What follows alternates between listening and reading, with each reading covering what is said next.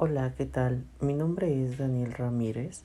Soy estudiante de Pedagogía en la Universidad de Insurgentes. El día de hoy les hablaré de mi propuesta curricular en el trastorno de desarrollo intelectual IDD por sus siglas en inglés, también conocido como discapacidad intelectual.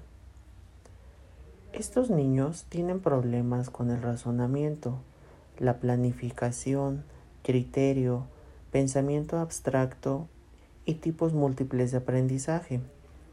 Muchas de las características de estos niños son lo que denominan como retraso mental. Es muy importante ayudar a que el alumno tenga una buena salud mental, sin importar cuáles sean sus habilidades.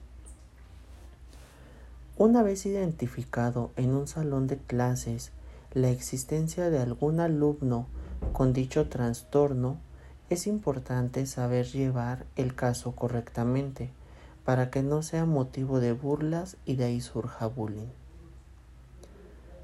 Una regularización programada con técnicas que hagan sentir bien al alumno ayudaría a reforzar y aclarar dudas del alumno en clase, dando así una mejor comprensión.